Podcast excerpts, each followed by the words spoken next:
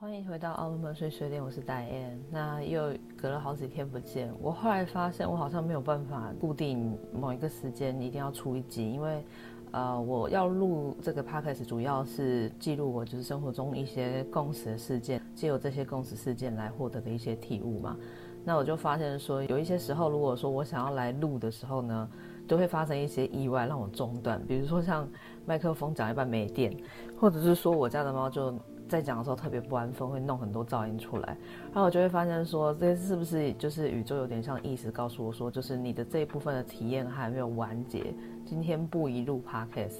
所以呢，就是后来我就干脆放弃了，就是放弃。如果那天录录音的状况特别多的话，我就干脆放弃，再等等这样子。有时候也会遇到，就是说明明有一个主题想要讲，但是。呃，正要开始录的时候，那个脑袋是打结的，讲不出个所以然。这个时候，我就会觉得这个应该是所谓的没有连上线，就是说，呃，可能。我们在录这个过程中，还是需要去跟你的呃高我或指导人去做合作来传达嘛。因为我一般录这个时候，我是不打草稿的，我就是开了机直接讲到尾这样子。那那个灵感有没有进来是差蛮多的。这个也跟我们在解读，最近不是替大家解读很多矿讯嘛？那那个解读矿讯的过程中，其实也是这样的一个状态哦。你有没有进到那个阿卡西的场域里面？是差别在于你的灵感会不会一直出来？其实他传讯的过程中，有人就就是说，他有点像是你在幻想那样感觉一样。不过那个速度是很快很自然的，就是也有点像是作家在创作的时候，当他灵感一来的时候，不是会一直疯狂写嘛，脑中的场景一直飞，其实就是大概像那样的感觉。所以我觉得这个也是我来跟大家分享的原因，因为很多人他在初期去。接触到就是比如说跟自己的高我高灵连接，或者是说呃去读讯息的时候呢，脑中其实都会浮出多少这样的一些画面跟场景，但他们普遍都会把它定义为是呃我的想象。那我自己呢，因为透过这样大量的去写，去跟当事人去做他们生活经历中的核对的时候，也会一部分在加深我们自己对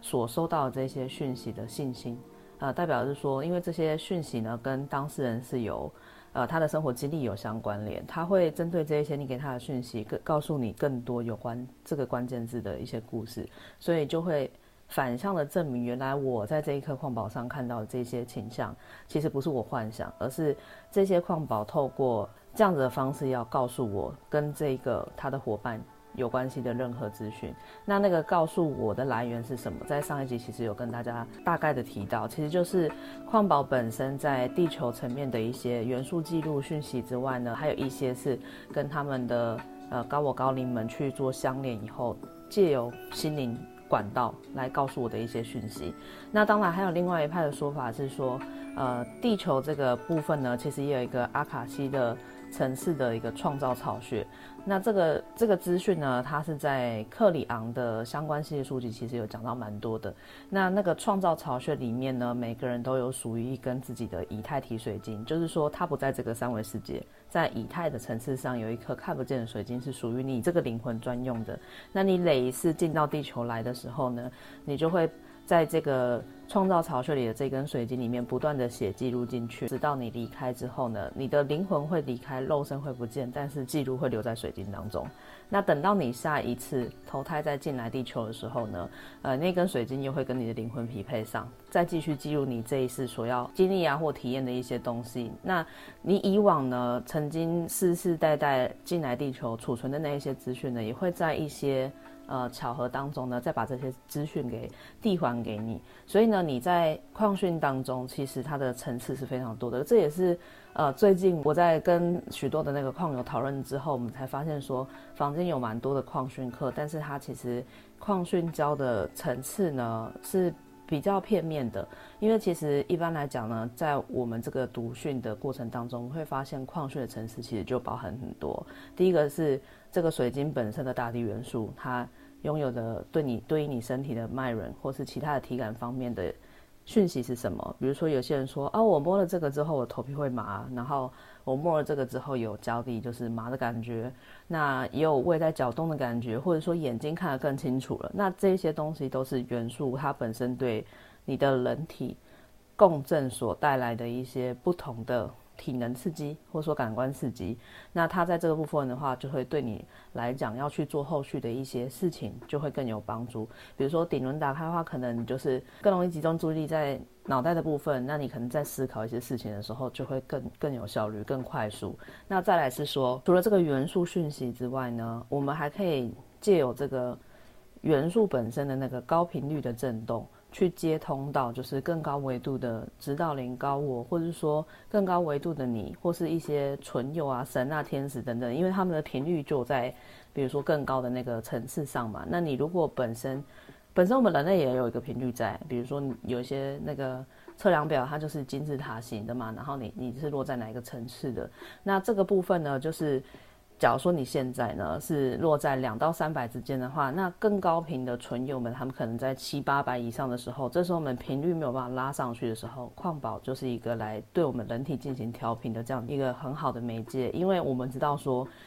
光是不去讲身心灵这一块的话，有一些人他们自己在默默接触水晶的过程当中，他的整个情绪变化等等，都会趋于一个比较不容易生气，不容易觉得难过，情绪很平静。其实那个平静的状态，在那个情绪量表当中，我们就可以明显看到它是已经要升了一阶了。就是比如说你原本很常生气、很常难过，你可能是两百，那。经由借由这样子的一个能量共振之后，你自然而然就来到了四百，那你是不是就更靠近那个更高存有的频率一点呢？那就有点像是收音机调频那样子，你当频率只要能够在内在的意识维度拉上去之后，你就可以对准到那个七八百甚至更高的那个维度，然后勉强的借由一些方式去收到。我们说的勉强是因为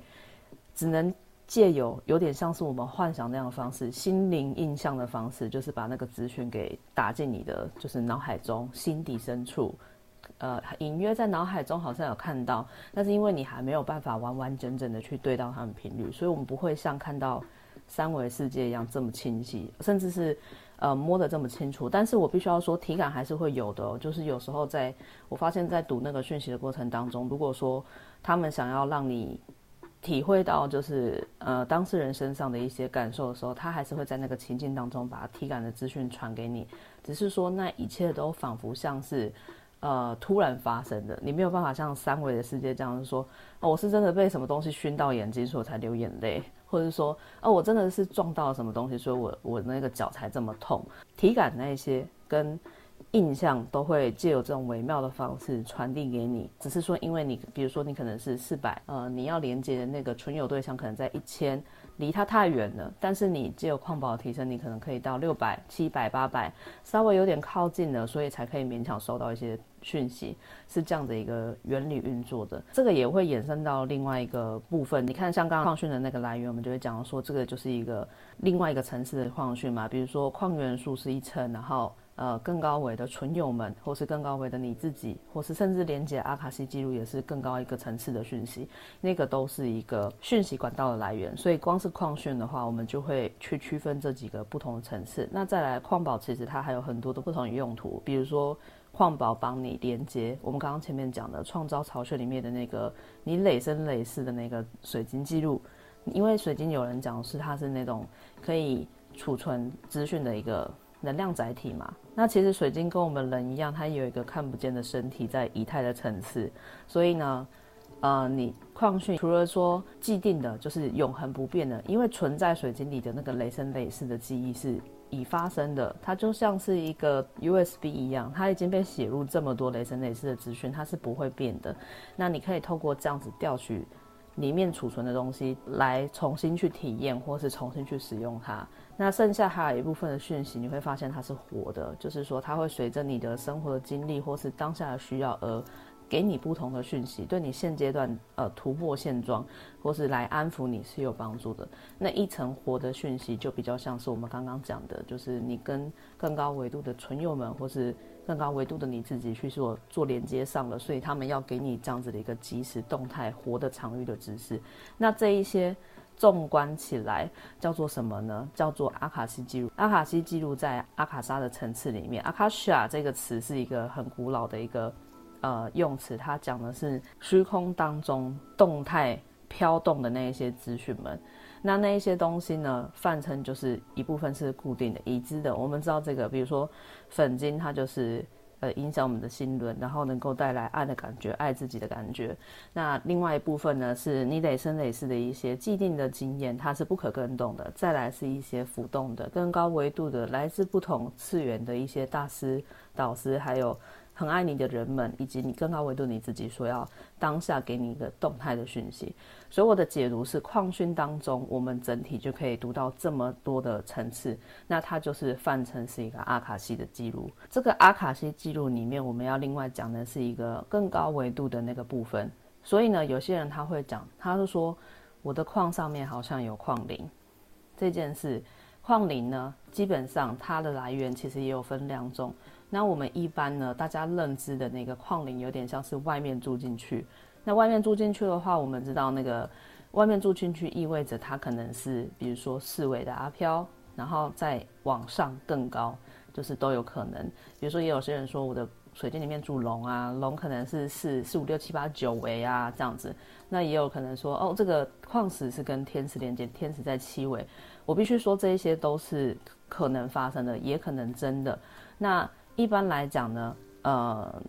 就有点像是我们换个物质来讲，像佛像的话，如果我们传统就是知道说，呃，那个佛像雕了之后，我们没有去做开光，也没有背后贴红纸的话，放在路边是有可能被住进去的，因为它是一个被创造来具有这个承载能量体的一个物质媒介，所以当它是空屋的状态的时候，没有人会去干涉说这个东西不准住阿飘的时候。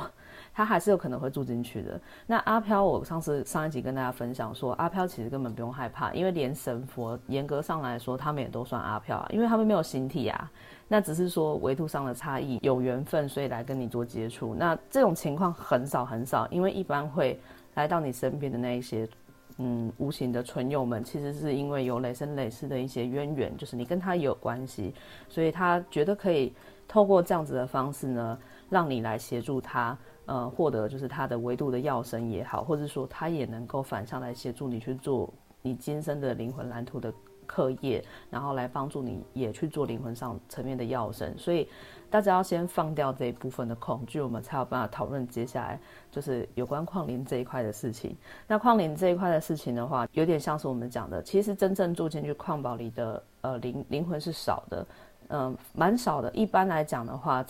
可能只有比如说像。没有肉身的，呃，人们，他们他们有可能会直接住进去。那因为他是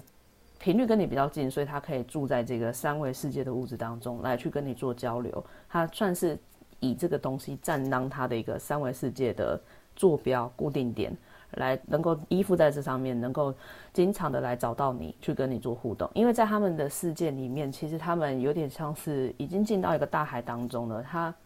可能不见得它的场景像我们这么一样有规有矩，就是比如说我知道我的房间就这么大，走几步会出房间，走几步会进房间，所以他们有时候呢要经常往返造反，就是他们要协助的人旁边的时候，他们需要一个标的物，就有点像我们读阿卡西记录也是这样。当我今天要读这个矿宝的时候，我也需要替他去做命名嘛。那如果没有名字的话，我就要说，啊，我手上拿的这个矿宝，就有点像是你在跟对方报地址一样。那金矿对那一些，呃，要承载他们的灵魂来说，也像是一个地标、门牌号码。你只要这样理解就好了。这些知识是我后续在读矿的时候，我收到的一些讯息。他们告诉我这个作用是这样子。另外一个层次上，呃，在更高维的存友们来说的话，他们其实很少借由直接住进去、完完整整的住进去这样的方式来跟你接触。他们其实更多的时候是要不是跟你这个灵魂非常有关联。要么就是他们将自己的一部分的能量标注在这个地方，所以他们是可以把能量留存在这个矿宝身上，来作为他们自己要跟你连接的一个通道。所以我们会常常读到有一些矿宝，它哦，这个球里面可能带有某某龙的能量。或者说某某天使的能量，因为他们在那个状态是一个能量体嘛，那他们将自己一个部分的能量体呢，就是安放在这个矿宝当中，然后来作为标的，经常能够借由这样的方式来跟你做重新的接上线。所以呢，在他们那个层次当中，其实不需要完整的住进来，他只需要放一小小点力气，他就能够借由这样子的力量去影响你，甚至是跟你接上线做心灵层面的沟通，是这样子的。但是你说他们能不能住进去呢？他们还是办得到的。但是基于他们的层次上，他们已经理解能量跟次元的扩展是无限的。这个部分他们其实不需要完整的把所有的我们感官全部都投注在这个环保身上，他也可以做到多方多维的一一种就是交流跟体验。那。呃，这个部分的资讯呢，其实我很推荐大家去看，比如说赛斯的早期课这一本部分的资讯，就提过相相关的一些讯息的，就是他们呢是可以做到完全依附在，比如说一棵树木上几万年久，就只为了体验树木一生是怎么样过的。但是他们同时呢，也可以就是将一部分能量投注在。一些物品上面来去体验他们周遭所发生的一些事情，然后同时呢，他们其实也有能力将这一部分的意识体完全切割出去，让他直接成为一个自由的灵魂，然后就忘了这个灵魂了。就是意思说，他们就让他自由去发挥了，甚至有时候他会直接忘了他曾经把这一部分。的有点像女娲造的那种概念，把这份这部分的灵魂创造出来，我忘了要去关注他们，所以这个部分其实是大家要广泛运用，就是各方面的概念。那我今天讲这个东西呢，我之所以会相信的原因，是因为它确实发生在我自己的所有的矿训、读训的体验当中，以及我个人的成长经历当中，都有出现过相似的例子，包含就是我曾经读到，呃，有些矿石能量上就是会有很强的观音的能量，那。我们进去问的那个记录讯息的时候，才会发现说，它其实不是观音住里面，而是观音借有一部分的力量投射在这个地方。所以看到这个矿宝，你碰到这个矿宝当时候的时候，你的脑中就会自动显现观音的形象，因为那是脑中对应能量的显像的那个机制嘛。所以我们说，为什么观音它其实是一团光？可是呢，因为人们。人们跟他的协定，这一团光的协定就是这样的形象。所以，当他把一部分能量放在这个矿宝当中的时候，你就会自动辨识出，哦，里面有一尊观音。那事实上，他不是住在这边。这可以解释一个现象是什么？为什么有这么多庙，这么多观音像，每一尊都灵？那那是因为他只是将他一小部分的力量投注在上面。事实上，他可以，呃，扩展到无限多的层面，就是无限多尊的他，他还是有办法做到这样子的。呃，它的能量体的延展的，那再来是说，呃，另外一个另另外部分是说，我们也可以得以解释为什么有一些些人他的呃文化背景里面并没有观音，呃，可能他就是。比如说他是西方人好了，因为他的知识里面可能没有观音，所以呢，他碰到这颗球的解图呢，他碰到那个能量体的当下，因为头脑里面不存在观音这样子的一个影像，所以他只好将这个能量给幻化成圣母玛利亚，这样大家可以理解吗？当东方人你的记忆当中有这个观音的时候，你碰到观音的能量体，相似能量体的时候，你自然会显像观音像。而当没有这样子的一个记忆资料的时候，你碰到这个观音的时候，你会显现成就是你有印象中的那个形象，也就是圣母玛利亚。但事实上，这两个。圣母玛利亚像跟观音像，其实都代表的一个共同品质，就是慈悲救主济世嘛。所以这个是很早以前我们跟大家分享过的，就是你这个为什么一颗矿宝里面碰的人，他会产生不一样的形象是有关的。但是无论他显像的是观音还是圣母玛利亚，你只要透过看透这些像的基本本质，是要传递关于呃慈悲救世济主这样的品质的话。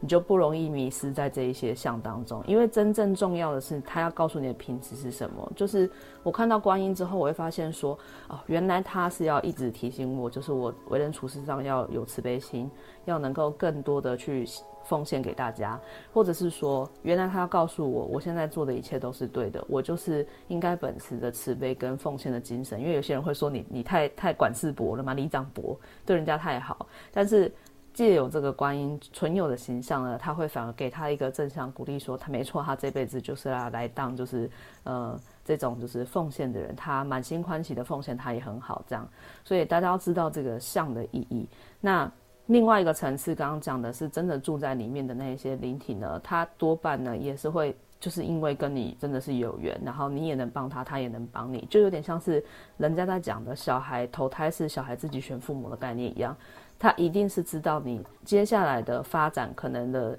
呃层面有哪一些，跟他的自己想要的目的有相合。你们的灵魂如此分支如此靠近的时候，他才有可能过来来来请求你，就是协助他，或者说呃用一种方式来跟你沟通，然后呃希望你能够配合他。同时，大家要知道一件事情是说，那种四维的呃所谓的我们刚出了人体没多久那些灵魂，为什么往往显像在人们的心中都那么可怕？那其实是跟我们自己的一个。对阿飘的既定印象跟头脑的妄想有关。我们举例来说，就是刚刚讲的，我碰到这个能量体的时候，为什么我显像的是哦，好慈悲的观音哦？有些人可能是好严肃的观音哦。那跟你的内在是如何去诠释这一股能量有关的。所以，当今天你碰到了一个四维的灵魂。你你却看到一个很可怕的厉鬼的这个情况的时候，多半是因为我们心中的恐惧所产生造成的。要看到这一部分的关联性，因为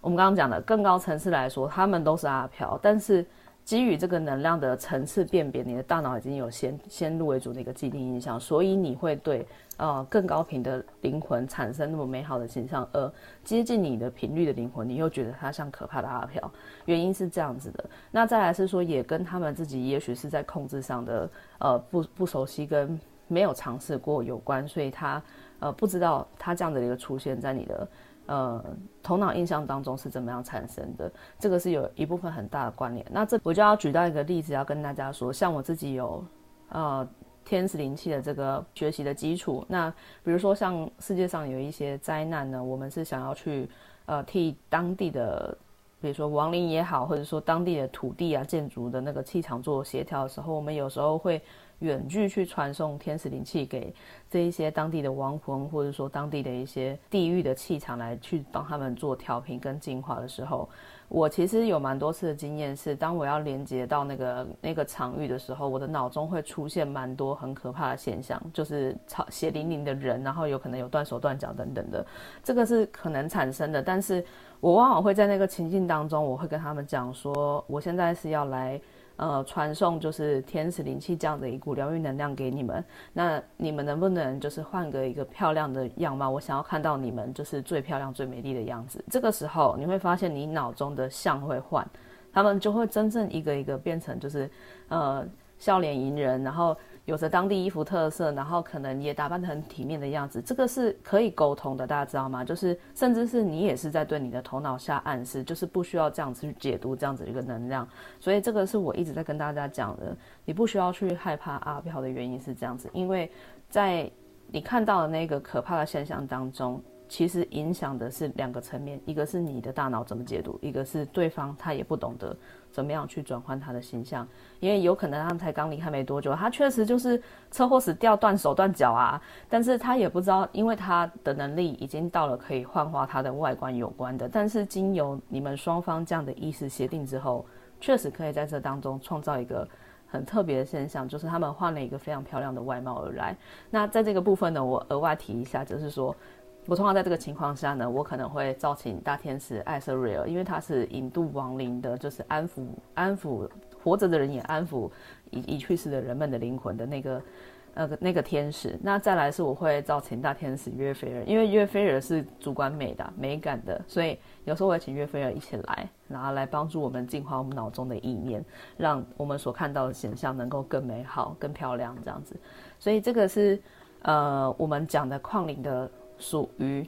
呃人的层面以及神的层面的这两个层次。那再来矿灵，其实还有另外一种是呃之前跟大家分享过的，就是说它是来自地球母亲所生出来的一个分灵体，有点像我们刚刚讲的，就是说神佛他们要体验某一个实相的时候，他不需要亲自来，而是他只要把一小部分的力量投出去之后，再把它分割出去，让他自由去体验。那么那个部分就叫做分灵体。分灵体的这个概念在。过往我解读矿训当中遇到蛮多次的，有各种不同来源的分灵体啊，还有包含我自己的经历的话，我好像也是我们以前很常跟大家讲的说猎户座白龙的分灵体，因为这个也是我在读矿训当中阿卡西记录当中我去连接到的一个这样子的资讯。那先不讲我的部分好了，举例来说，我周边是有一只蟾蜍的，那它一开始也是在我不知道嗯原来它里面有灵的时候，这个状态呢，它去。跟我的听得到的朋友们，就是跟蟾蜍有缘的朋友们，去跟他刮了两声嘛，就说他也是他是蟾蜍，然后他会找钱什么的。那个时候我才认真的去理解说为什么他会这样子，因为我那个朋友是完全没有看到他的外观，也不知道我家有蟾蜍的，但是他却可以借由这个心灵的方式去收到蟾蜍叫声，跟他讲说我是蟾蜍啊，我有帮你赚钱啊。那这个部分我才会认真的去问说，那你是来自哪？你是蟾蜍投胎吗？还是怎么样？还是说你是阿飘住进去，但是谎称自己是蟾蜍？大家知道吗？就是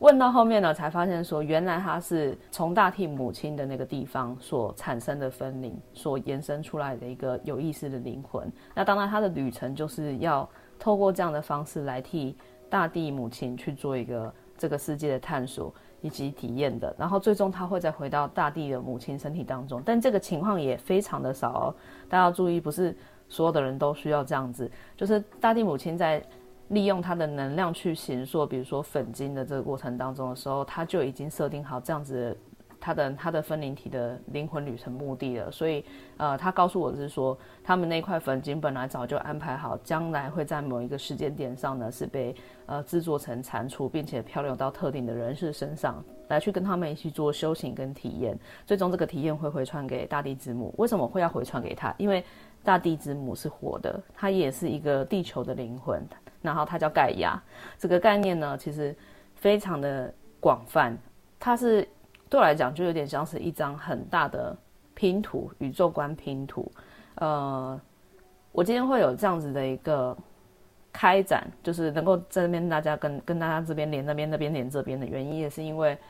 这个跟我自己的学习身心灵的一个原则很有关，就是不带批判性。因为如果你今天把自己限缩在我完全的相信佛教，其他的什么天使啊，什么什么圣母玛利亚那些我都不相信。的这个情况下，你的视野被限缩了，然后再来是说，我不带恐惧心，就是我接触任何我不认识的能量或是文化现象的时候，不要先去喊停。比如说像有些人他是不相信这个矿里面是有矿灵的，那他就会说：哈，你们这些讲矿灵的人很奇怪，是不是脑子有病？要不要去看医生？或者说：哈，你们这些人讲就是水晶很有能量的人很奇怪，要不要去看医生？或者有人说：哈，你说。天使神这么高频的东西住在矿里面，你们要不要去看医生？就是说，如果你是用这样子的一个批判性去看待这一些万事万物的话，那么你就被局限在某一个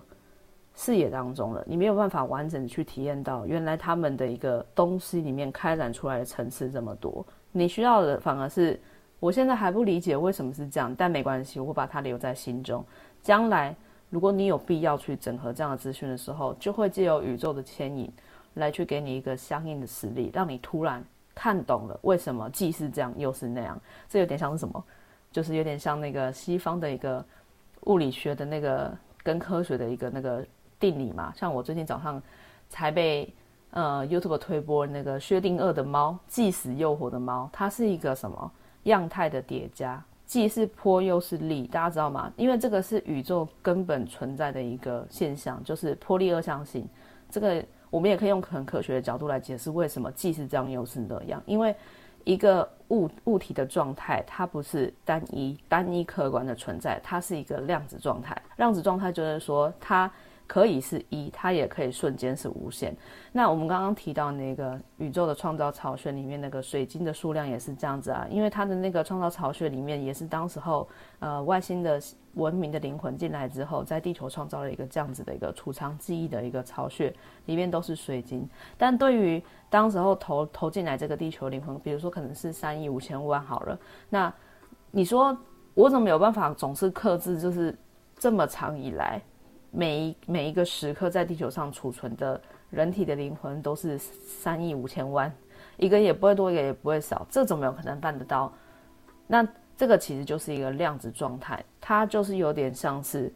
它是动态不断在变的。当我地球上是四四亿的时候，我的量子巢穴就是四亿，这是一个量子概念，它是瞬间对应的，所以。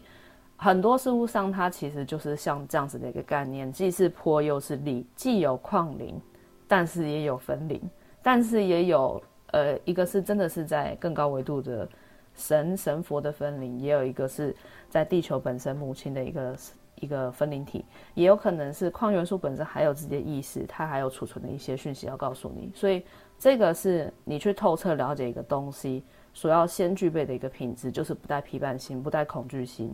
同时呢，交给宇宙去安排你的课程，因为我也是这样子的。刚刚前面跟大家讲是说，当我没有体验完的时候，我是很难跟大家在这边分享。但是我发现，一旦我体验完了，呃，我我今天开机来要讲的时候，我就非常多可以讲，甚至停不下来。前面跟大家介绍这么多，这就延伸到，因为最近刚好就是有朋呃矿友呢，他继续学了矿训课嘛，然后刚好验证了他，呃，前脚来读那个阿卡西记录是。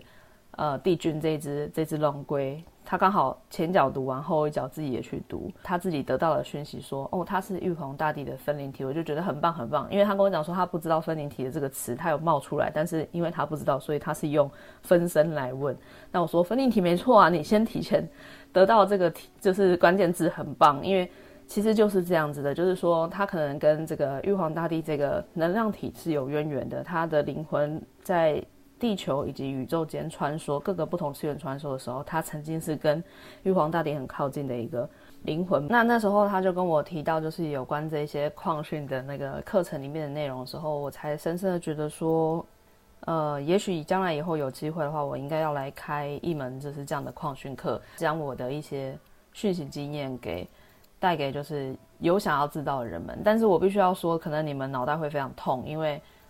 呃，我自己的体验的话是广泛跟就是蛮扎实的，有很多的例子可以丢给你们，然后你们会发现说你要记的层次是非常多的。那不知道有没有就是伙伴你们有兴趣，有兴趣的话可以关注。也许等我这一部分的哈卡西记录的体验再过一阵子案例收集够多的时候，那个时候可能课程就会形成。那再来是我要跟大家分享的是。呃，有关就是最近在读那个阿卡西记录的部分的时候呢，就有一些伙伴很可爱，他就跟我讲说，我有看到你分享的几篇阿卡西记录，但是可不可以给你反馈？因为虽然那不是我阿卡西记录，然后就说当然可以啊。他就说，呃，我是觉得说有一点看不太懂，就是是不是我没有文化？那这个时候我就跟他讲说，不是你没有文化，因为连我自己在看这样的记录，我也有时候写出来我也看不懂，就是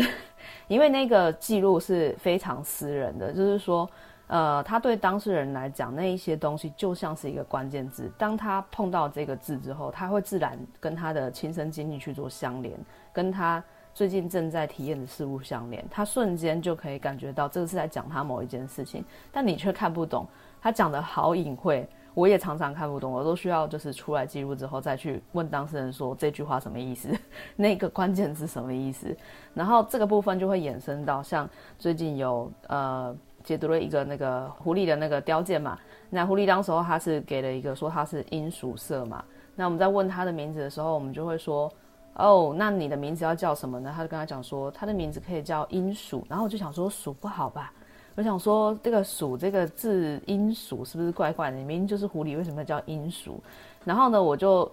冒了这样的疑问之后呢，他跟我讲说，没关系，你先写鹰，你就叫我鹰，或是另外一个鹰。然后呢，后续我在跟伙伴讨论的时候，他才突然跟我讲说，他看到鹰属色的时候，想到他儿子是老鼠。然后呢，他就是因为他儿子才接触身心灵的，所以是不是很有缘？跟这个鹰属两个字很有缘，我就瞬间懂了。原来当时候他给我这个鹰属的名字，是因为这个鹰属的属对当事人来讲是有灵性成长上跟他个人的。周遭亲身经历有关联上的，所以我应该如实的写，而不应该去觉得说你是明明就是狐狸雕件，为什么要给你一个老鼠的名字？大家你明白吗？所以说这个东西只有当事人看得懂，甚至是我解读人我也不懂，但是我不能抱批判心，我要先把它全部如实的记载进去。那所以在这样的情况下呢，其他人看不懂很正常啊。就是我自己也看不懂啊，但是对于这个当事人来讲，他却有起到一个整合作用。他理解说啊，原来我周边隐约都觉得说这个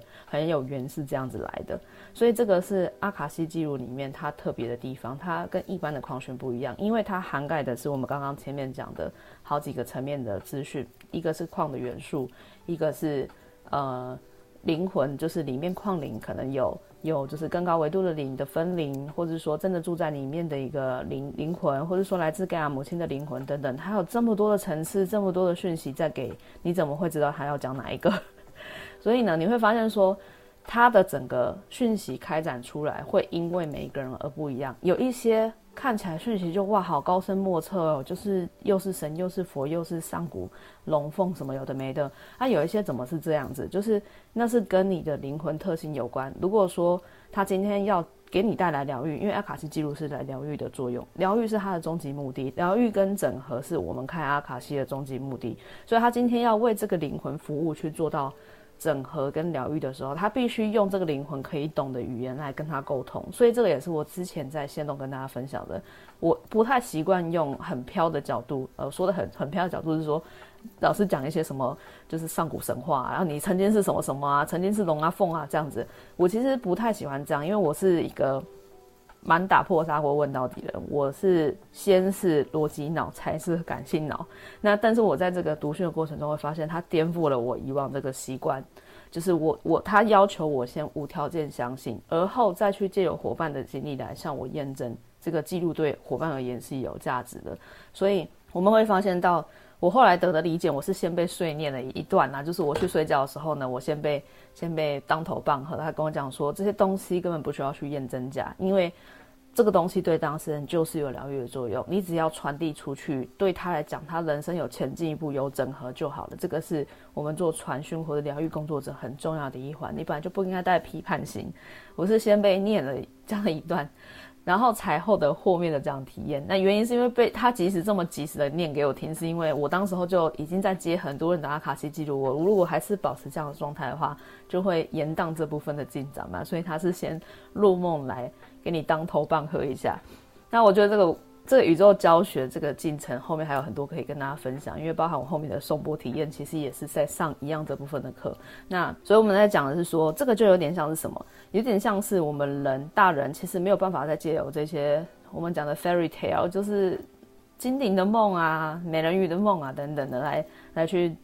替自己教学这样相长，或者是说替自己去疗愈一些事情。因为我就有看过有些人，他小时候是很很怕黑的嘛，睡觉很怕有阿飘来嘛。所以他就会祈请，就是呃，独角兽来保护我，宇宙的宇宙的什么极光来彩虹，彩虹来保护我，然后天使来保护我。这个这个是小朋友很轻易做到的事情，但是大人因为基于成长，很难再做到这样的事情，他很难再借由这样的故事来反向给予自己勇气，或是疗愈自己。所以呢，他